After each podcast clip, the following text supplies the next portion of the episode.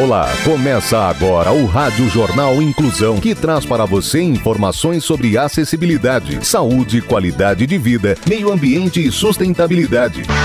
O objetivo é estimular a inclusão social e digital, divulgando matérias atualizadas sobre produtos e serviços que contribuem para a vida de pessoas com deficiência, mobilidade reduzida e da terceira idade. Jornal Inclusão.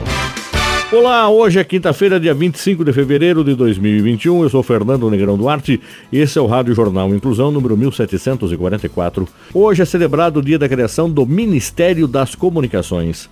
O Ministério das Comunicações é um órgão do Poder Executivo brasileiro que tem como função regular os serviços de radiodifusão, serviços postais, de telecomunicações e suas entidades veiculadas. A nossa produção continua seguindo as orientações de segurança e saúde devido à pandemia do coronavírus. Vamos para os destaques de hoje. Jornal. Jornal. Inclusão Brasil. Filha de médica morta por Covid estuda medicina e pretende seguir passos da mãe. Motorista de aplicativo leva idosos da Rocinha de Graça para vacinar. História de superação. Filha de médico morta por Covid estuda medicina e pretende seguir passos da mãe. A repórter Thalissa Medeiros nos conta essa história. O amor ao próximo motivou Marina Quinilato de Marins, de 22 anos, a estudar medicina. Seguindo os passos da mãe, que morreu por complicações da Covid-19 em Sorocaba, a jovem se inspira no exemplo que teve em casa e sonha em se especializar em dermatologia. A médica Sandra Aparecida Henrique Quinilato morreu aos 59 anos por Covid-19 no dia 6 de fevereiro deste ano. Ela trabalhava na área de dermatologia da Policlínica de Sorocaba, mas contraiu a doença enquanto cuidava dos pais, que testaram positivo para o coronavírus. Ao G1, Marina contou que a mãe era apaixonada pela profissão e se dedicou até o último momento ao cuidar das pessoas. A jovem está no quinto semestre de medicina na Universidade 9 de Julho. Sandra sempre incentivou. De acordo com Marina, a mãe era muito querida pelos pacientes. Após a morte, muitas pessoas publicaram mensagens lamentando a perda. Atualmente, Marina busca meios de conseguir uma bolsa de estudos para custear a faculdade. Ela também pretende se tornar uma médica humanitária. Ela diz que quer ser uma médica que não enxerga os pacientes como uma doença, e sim como as pessoas que são, com seus sentimentos e valores, assim como sua mãe era. Empatia. Motorista de aplicativo leva idosos da Rocinha de graça para vacinar. As informações com Rafael Alves. Um motorista de aplicativo da comunidade da Rocinha, no Rio de Janeiro, quer levar idosos com dificuldade de locomoção de graça aos postos de vacinação. Tudo para que eles não percam a oportunidade de serem imunizados contra a Covid-19. Ele sabe que nem todo mundo tem dinheiro para esse deslocamento e que nem todo carro quer subir e descer a favela. A ideia de ajudar pessoas que não têm esses recursos foi de Tatiana Prado, de 39 anos. Quem faz o transporte é o marido dela, Sandro Carvalho, de 41 anos, e ele conta que a iniciativa é por amor ao próximo. Sandro não faz isso por estar nadando em dinheiro. Ele trabalha como motorista de aplicativo depois de um acidente que sofreu quando era motoboy e ficou um ano e sete meses afastado pelo Instituto Nacional do Seguro Social. Tatiana teve a ideia do transporte gratuito para idosos quando estava lavando roupa. Ela pensou na dificuldade das pessoas mais velhas, que precisam utilizar o transporte público na Rocinha. Agora, Sandro e a mulher estão mobilizando amigos e familiares para que ninguém fique sem a vacina. Eles ficam de olho no celular para ver se chega algum chamado. Ela diz que quem precisar pode entrar em contato com o casal, que assim eles vão marcar uma hora e ir buscar. O telefone do casal para combinar o horário é o 21, que é no Rio de Janeiro, 995 28 0021. Repetindo, 21 no Rio de Janeiro, 995280021. Solidariedade.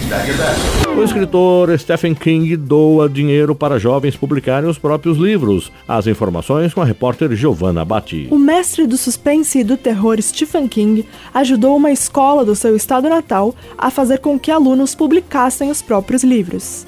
O escritor de obras célebres como Carrie a Estranha, O Iluminado e It, entre tantos outros sucessos, deu 6 mil dólares, cerca de 35 mil reais, para alunos da Farwell Elementary School, localizada em Lewiston, Maine, nos Estados Unidos. foi uma força para os estudantes do programa de estudos do autor publicarem dois livros que escreveram. Os jovens tinham feito uma vaquinha na internet para arrecadar o dinheiro, mas a Fundação Stephen and Tabitha King, organização criada pelo autor, resolveu ajudar quando descobriu a iniciativa. Agora, os livros estão prontos para publicação e, com a ajuda da doação de King, vão ser enviados a uma editora e disponibilizados para compra. Os livros são, em parte, baseados na pandemia Covid-19.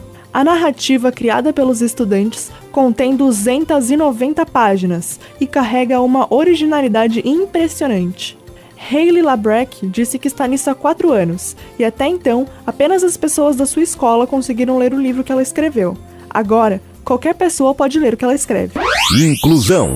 Museu da Maré abre vagas para mulheres da favela produzirem os próprios filmes. A jornalista Bárbara Brizola conta mais. O projeto Coletivona está com uma programação de cursos e oficinas de capacitação gratuito para todos os moradores do Complexo da Maré, zona norte do Rio de Janeiro. Além de todas as oficinas disponíveis, o Coletivona está convocando todas as moradoras do complexo de 16 favelas da Maré para produzirem os próprios filmes, utilizando o celular ou o programa Zoom. O objetivo é criar uma narrativa com o tema Origens e Novos Caminhos. Vai ser um festival que coloca o cinema feito por mulheres negras em pauta, como linguagem estética e motor de partilha e integração entre pessoas. Natasha Corbelino, da Corbelino Cultural, idealizadora do projeto, diz que as mulheres envolvidas elaboram o Cine Coletivona a partir do eixo central, que busca trazer modos de convivência para gerar renda. Os microfilmes vão ser exibidos durante a programação online, que vai acontecer em março. Está prevista a exibição de 40 filmes de até 3 minutos cada um. Cada filme vai receber uma ajuda emergencial de 400 reais. A diretora do filme deve participar de uma das oficinas do Cine Coletivona, que vão acontecer nos dias 6, 7, 8 e 9 de março,